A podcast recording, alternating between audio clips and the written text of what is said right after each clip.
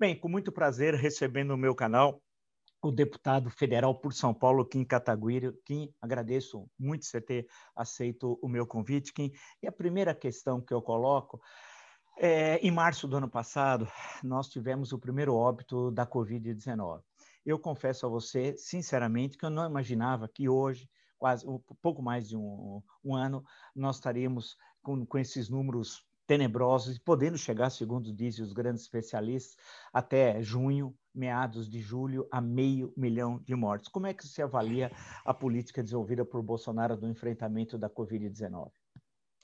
É, bom, Vila, primeiro, obrigado pelo convite. É, é um, um, completo morticínio, né? Nós, todos nós tínhamos aí a expectativa de começar a voltar à vida normal em 2021, né? E isso né, poderia acontecer caso o presidente não tivesse ativamente boicotado ali os esforços é, é, nacionais e, e internacionais para obtenção né, de vacina, né, negado ali a, o contrato com a Pfizer, ignorado né, o ofício do Instituto Butantan também oferecendo doses de vacina para aquisição do governo federal e ele mesmo, né, promovendo é, aglomerações e, e, profilaxia, né, que ele chama de, de tratamento precoce aí de medicamentos que estão levando aí é, é, aqui pelo menos no estado de São Paulo pessoas a, a terem que ir para hospitais tentar fazer cirurgia no fígado e você não consegue fazer, que as cirurgias, maior parte delas estão suspensas, enfim, um completo é, desastre e, e você não tem nenhuma perspectiva, pelo menos no curto prazo, de melhora. Né? Você vê o presidente continuamente dando discursos, como hoje, um discurso absurdo aí falando sobre né, o HIV, né, que na época do, do HIV não, não teve todo esse escândalo, que, que tá aí matando até hoje, que não precisou fechar nada, assim, uma comparação esdrúxula, assim, que não, que não, não, não cabe nem de longe, mas o que realmente mais me assusta nessa situação toda é a, a, a inércia, a paralisia das instituições frente ao presidente da República, né? Você não ter reação por parte do Congresso Nacional, você não tem reação por parte do Judiciário, Ministério Público Federal nem se fala, né? Parece que não existe na gestão é, Bolsonaro, e porque é, nós entendemos a existência de um maluco, né? Agora que a gente não entende é a tolerância de toda uma, uma sociedade das instituições organizadas a esse maluco e deixar, e deixar ele no, no, no rumo, né? Colocando, botando fogo em tudo como se vê hoje. Né? E a que você atribui essa paralisia das instituições, né? Ah, assistindo essa tragédia, a maior tragédia da história do Brasil republicano, a maior tragédia sanitária, os efeitos econômicos devastadores, um possível lá na frente, caos social, são milhões passando de fome. Como é que você explica? Eu digo isso porque você está num local privilegiado, né? no Congresso Nacional, na Câmara dos Deputados, em Brasília. Ah, ah, como, é que, como é que você vê, ah, consegue, na sua leitura, como é que você consegue explicar o porquê dessa paralisia? Que não é uma coisa costumeira em outros momentos da história do Brasil, não tão distante, né? você teve uma reação da sociedade, só que agora nós temos um, uma situação N vezes mais grave. Mas por que não tem essa resposta da sociedade civil na tua leitura?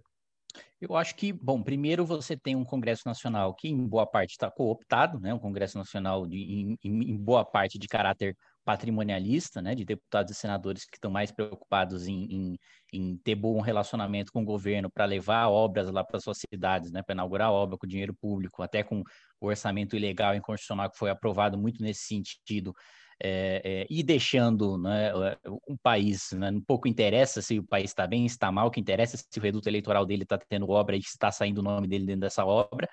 É, isso acho que explica boa parte dessa, dessa, dessa paralisia do, do Congresso. Em relação à sociedade, eu acho que a gente vive hoje um momento de desesperança, né? As pessoas estão cansadas, as pessoas não estão acreditando que elas têm a capacidade de mudar as coisas, de mudar a realidade. Acho que a, a, a luta ali contra o governo petista, o governo Dilma, foi uma luta muito desgastante e que, e que ao fim né, no, do processo de impeachment, é, boa parte da sociedade sentiu-se muito esperançosa né, por mudanças e etc., né, avanço de reformas, avanço de combate à corrupção, e, e, o Bolsonaro enterrou todas essas agendas, né? Enterrou todas essas agendas e hoje a gente vive um cenário de terra arrasada em que né, o que se desenha ali para o segundo turno, hoje pelo menos, né? A gente sabe que em dois anos muita coisa muda, é o Bolsonaro contra o Lula, né? Então eu acho que essa, essa falta de perspectiva de futuro faz com que a sociedade esteja, eh, na sua maior parte, anestesiada, né? Ela, ela, ela vê uma derrota, vê uma coisa que em outros tempos causaria muita indignação, que em outros tempos estaria paralisando o país, hoje ah, é só mais algum absurdo do governo, é só mais um, um, uma parte aí dessa série de, de, de, derrotas e de sofrimento e de tragédias que a gente está vivendo. Então, acho que, que, as pessoas estão muito anestesiadas. Né? É, é, frente a isso, que a questão do impeachment, como é que na sua leitura se coloca a questão do impeachment? Não se coloca, afinal, no, caso de crime de responsabilidade, a, a, quem é, autoriza privativamente o processo de impeachment, diz lá o artigo 51 da Constituição, é a Câmara, tanto infração penal comum também, mas nesse caso tirar, podemos tirar o cavalo da chuva, que só o Procurador-Geral da República pode acusá-lo, o que não ocorrerá. Então, crime de responsabilidade, é, a Câmara autoriza e quem processa e julga é o Senado Federal. Ah, como é que você vê a questão de impeachment? Existem dezenas de solicitação de impeachment, não é só uma, mas deve ter alguns bem sustentados, alguns devem ser meio malucos, presumo. Ah, como é que você vê? É viável? Não? Como? Se for viável, como começar essa luta? Como é que você avalia isso? Bom, acho que primeiro a eleição nas duas casas, né, na Câmara e no Senado, foram um, um banho de água fria né, para o impeachment do presidente da República, porque tanto o presidente do Senado, que foi apoiado tanto pelo PT como pelo Bolsonaro, né, que é uma, uma aliança curiosa, é, e o presidente da Câmara, que não teve apoio do PT, mas teve o apoio do Bolsonaro, ambos foram eleitos, foram vitoriosos. Agora, o que me dá certo otimismo nessa escalada na rejeição do presidente da República, a população cada vez mais enxergando a responsabilidade do presidente no desastre da pandemia e o fato da lua de mel entre o presidente da Câmara e o presidente da República ter durado pouco. Né? Você já ter, em, em, pouco mais aí de dois, três meses de gestão do, presidente da, do novo presidente da Câmara, um discurso falando em remédio amargo até fatal, né, evidentemente falando sobre impeachment, e tem-se notícia de que no discurso original você tinha expressamente a, a, palavra impeachment, já nos dá certa esperança de que, e a gente sabe muito bem, né, que, os, que o chamado centrão, né, os deputados que é, não se elegem por pautas ideológicas, mas sim pela, pela, pelas obras pelo apoio de prefeitos ali, governadores nos seus redutos eleitorais, não tem nenhum, não morre de amores, não tem nenhuma é, fidelidade ali até a morte com Bolsonaro, assim, não te, assim como não teve com o governo Dilma, né? Então, é um grupo que é majoritário na Câmara e que pode, com a mesma facilidade que abandonou a Dilma, abandonar também o Bolsonaro e o presidente da Câmara que já vem dando sinais disso, de não querer compartilhar esse desgaste né, e, esse, aumento de rejeição que o Bolsonaro está tendo. Quanto mais isso passar para o Congresso Nacional, acho que mais o, o, os presidentes das duas casas estão propensos a tomar uma atitude que eles também não querem é, é, que respingue neles. Né? Questão da Lava Jato, como é que você avalia tudo que ocorreu nos últimos meses, decisões da, da segunda turma do STF, a revelação, quer dizer, que já vem desde o ano passado, daquilo que foi obtido de forma ilegal, como nós sabemos, né? Do, do Telegram, uh, toda aquela divulgação daqueles diálogos entre procuradores e entre os procuradores e o então juiz Sérgio Moro. Como é que você avalia a Lava Jato hoje em 2021? Bom, acho que como o próprio presidente da República disse, né, a Lava Jato acabou e muito em função da atuação do presidente, né, muito é, em razão do uso da máquina pública para proteção da sua própria quadrilha familiar. Né, hoje você tem até a operação da Polícia Federal, não sobre o relatório ilegal da ABIN feito para instruir a defesa do senador Flávio Bolsonaro, mas sobre o vazamento desse relatório. Ou seja, uma, uma, uma, uma atuação, do, do, o uso de um órgão de inteligência de um país para instruir a defesa do filho do presidente da República não é escândalo suficiente para o ministro da Justiça mandar abrir uma investigação. Agora, assim que se tem uma nova gestão, você investiga o vazamento para a imprensa desse relatório, desse cometimento de crime, que evidentemente é a função da imprensa divulgar, porque é de interesse público e é um escândalo, e é mais um daqueles escândalos que causa espanto você ter essa, essa reação né, tão anêmica da, da, da sociedade, das instituições. É, para além disso, né, você teve uma nomeação de um procurador-geral da República que desfez as forças-tarefas, simplesmente, né, tanto de São Paulo, de Curitiba, como do Rio de Janeiro.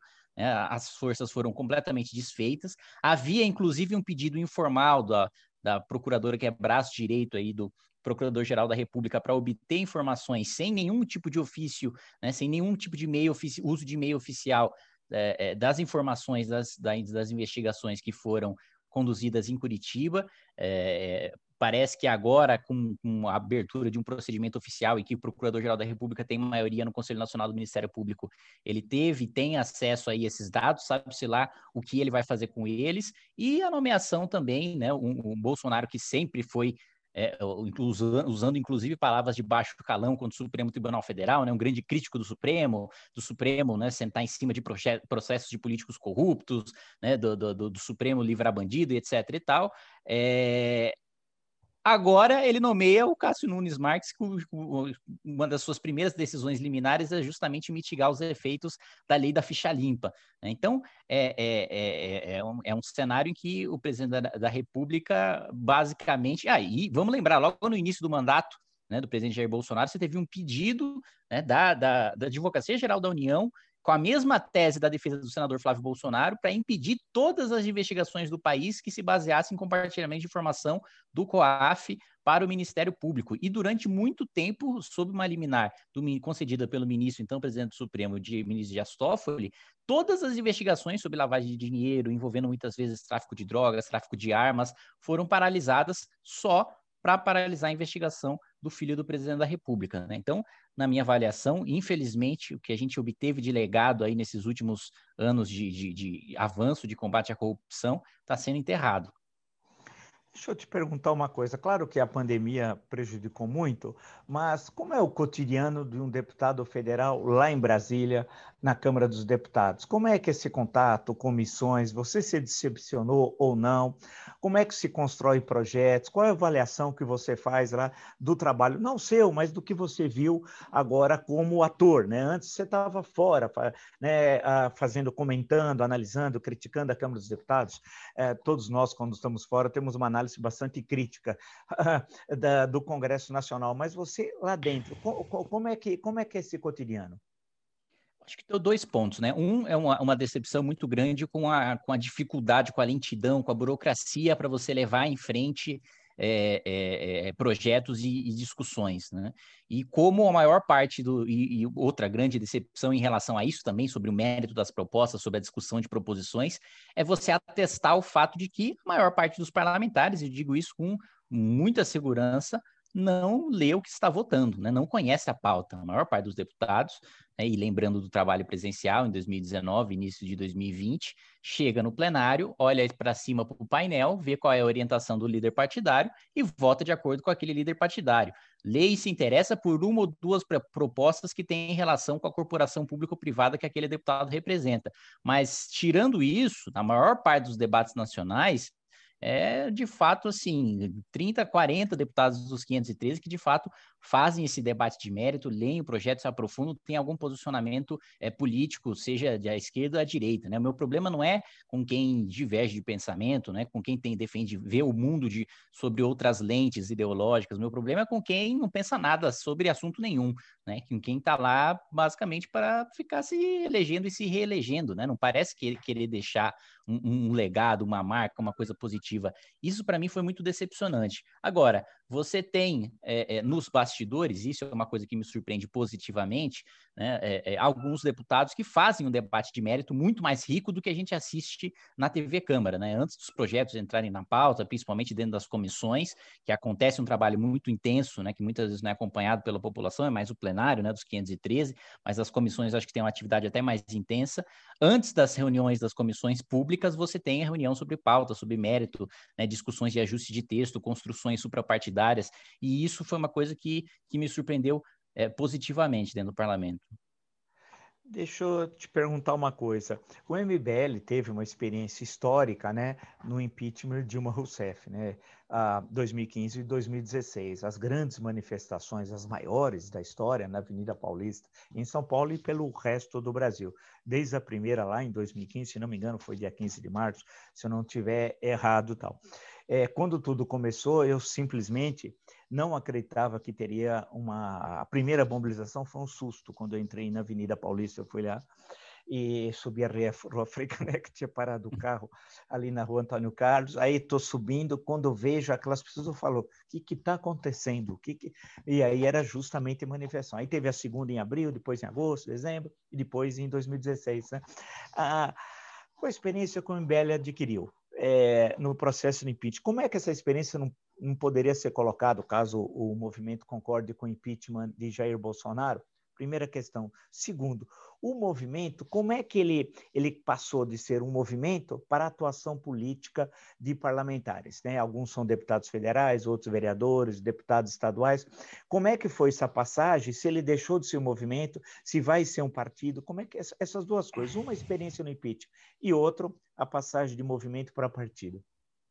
Perfeito. Bom, acho que é uma dificuldade né, evidente né, no, no impeachment do, do, do, presidente Jair Bolsonaro, que nós defendemos veementemente, é o fato de nós estarmos numa pandemia, né? E é meio paradoxal isso, ao mesmo tempo que a pandemia, ela, ela quanto mais se agrava, mais fica evidente a responsabilidade do presidente da República e maior, mais aumenta a sua rejeição, ao mesmo tempo, quanto, ela, quanto mais ela se agrava, mais a gente deve evitar né, qualquer tipo de, de aglomeração, de, de, de manifestação de rua, fica completamente inviabilizado. Né? É, é, mesmo com, com, por exemplo, quando nós tivemos aí no discurso recente do presidente da República um panelaço gigantesco ali, com apoio de diversos setores da sociedade, a esquerda e a direita, e uma demonstração de peso né, muito grande, de apoio muito grande ao impeachment do presidente da República, nada se compara a você ter a população e você ter a foto, o vídeo, e você ter é, é, a Brasília comentando sobre a mobilização coisa que hoje, infelizmente, está inviabilizada. Acho que o governo Bolsonaro, né, é, em contraposição com os governos petistas, se desgastou muito mais rapidamente. Né? Acho que o Bolsonaro é muito mais amador nesse sentido é, é, do que o, o, os petistas. Né? Os petistas ainda construíram durante anos ali uma estrutura de sindicatos, né, de, de acadêmicos, de jornalistas, coisa que o Bolsonaro é, não tem, né, e acho que por isso se, se, desgastou tão mais rapidamente do que o PT, seguindo muito das, das, da, da, da, do, do, caminho e da ideologia e das medidas aí petistas, mas sem dúvida nenhuma com muito menos sofisticação. É, e sobre a transição do MBL, né, de, de, de movimento para ter parlamentares, eu acho que teve um amadurecimento ali do, do, do, movimento, sem dúvida nenhuma, você ter um contato diário, constante, e, e a necessidade de se construir né, aquilo que é não vou dizer um meio termo, né, mas que é construir maiorias dentro do parlamento envolve você dialogar muito com quem pensa diferente de você todos os dias, e isso, isso sem dúvida traz um, um, amadurecimento para o movimento. Não acho que ele deva, que o MBL deva deixar de existir enquanto movimento para se tornar um partido político. Acho que o movimento sempre deve existir, né? A questão da mobilização social, né? Da produção é, é, é de conteúdo para redes sociais, etc., que é uma coisa menos institucional e, e, e, mais mesmo de movimento, de pressão mesmo, de, de característica de movimento popular, deve continuar existindo. Mas eu defendo sim e, e trabalho para que futuramente a gente tenha um, um, braço partidário, que a gente tenha um partido político para que aqueles que dentro do movimento queiram disputar a eleição, se organizar, é, é, é, disputar cargos majoritários, cargos proporcionais, tem uma, uma plataforma política para isso. Agora, é uma burocracia gigantesca, né? E a, e a legislação eleitoral nos últimos anos para a criação de partidos políticos ficou muito proibitiva, porque quem necessariamente né, o partido político que existe hoje, dentro da cláusula de barreira, é um partido que tem acesso ao fundo eleitoral e ao, tempo de televisão. Dois pontos que, é, é, isso não é discussão para agora, mas que nós discordamos, mas a lógica né, dos atuais partidos é, bom, vamos manter o espaço que nós temos hoje, o financiamento público que nós temos hoje, o tempo de televisão que nós temos hoje, e impedir ao máximo né, o, o acesso à criação de novos partidos, de novas ideologias para que, enfim, para que é, os deputados e senadores continuem se, se reelegendo. Muito na lógica, aliás, da reforma política que tem se discutido aí sobre distritão, né, sobre o estado inteiro ser um distrito eleitoral, que na minha avaliação também é, é, diminui muito as chances aí de, de renovação, de oxigenação política. Mas, enfim, resumidamente, eu acho que a gente passou por um amadurecimento sim, mas ainda mantendo a, a característica de pressão e de mobilização social de movimento popular. Né? Falando em eleição, essa semana eu abro sempre lá na primeira na home do UOL, estava descendo e vi lá a notícia: MBL lança ou algo parecido. É, Danilo Gentili para a presidência da República. O que, que, é isso? Isso é, é verdade ou não é? Qual a razão? O porquê?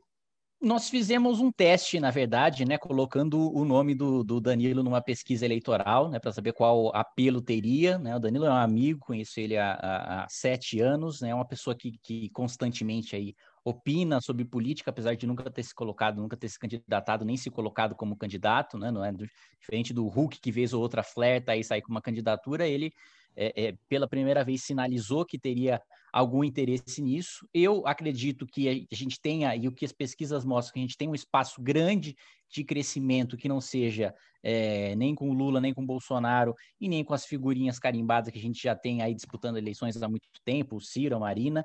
Acho que o maior desafio do Danilo é passar é, é, seriedade, é passar robustez na candidatura, tra trazendo gente técnica que forme um programa econômico consistente, um programa é, é de saúde, de educação consistente, chamar gente né, é, tarimbada, já com experiência é, na política, em políticas públicas e na iniciativa privada, para formular um programa robusto, mas eu acho que é uma, uma, uma alternativa, sim. Né? Acho que, primeiro, para você ser, para você ter né, um projeto nacional, você precisa ter um bom candidato, você precisa ter um candidato com, com um apelo eleitoral. E, sem dúvida nenhuma, é, o Danilo é um sujeito é, carismático, é um sujeito que tem é, tende a ter ideais mais é, liberais do ponto de vista de liberdades políticas individuais, né, de livre associação, de liberdade de expressão, de liberdades econômicas também, que está muito alinhado com o que a gente pensa. Agora, o nosso grande desafio é trazer técnicos, é trazer gente com experiência, gente séria, para formular um programa para que isso se torne uma candidatura. Eu, pessoalmente, é, é, se o Danilo quiser manter, levar em frente esse projeto como vem sinalizando que quer, teria o meu apoio, sim, que eu acho que a gente precisa, sim, de uma alternativa que esteja longe do petismo e do bolsonarismo. Então, vou aproveitar é, quem pedir seu apoio, já que você falou em apoio, pedir seu apoio para o que eu quero entrevistar, então, o Danilo Gentili, né? E claro. que eu quero saber o que, que é uma novidade, né? Eu acho que é uma coisa legal uh, ter uma figura nova na política brasileira, a renovação ela é mais que essencial.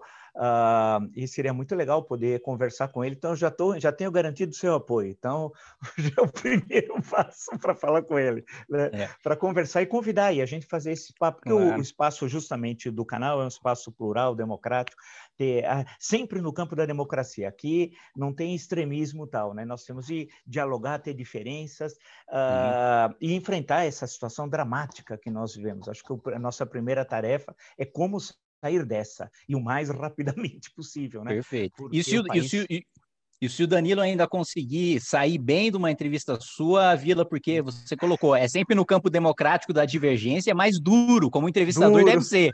Como entrevistador deve ser.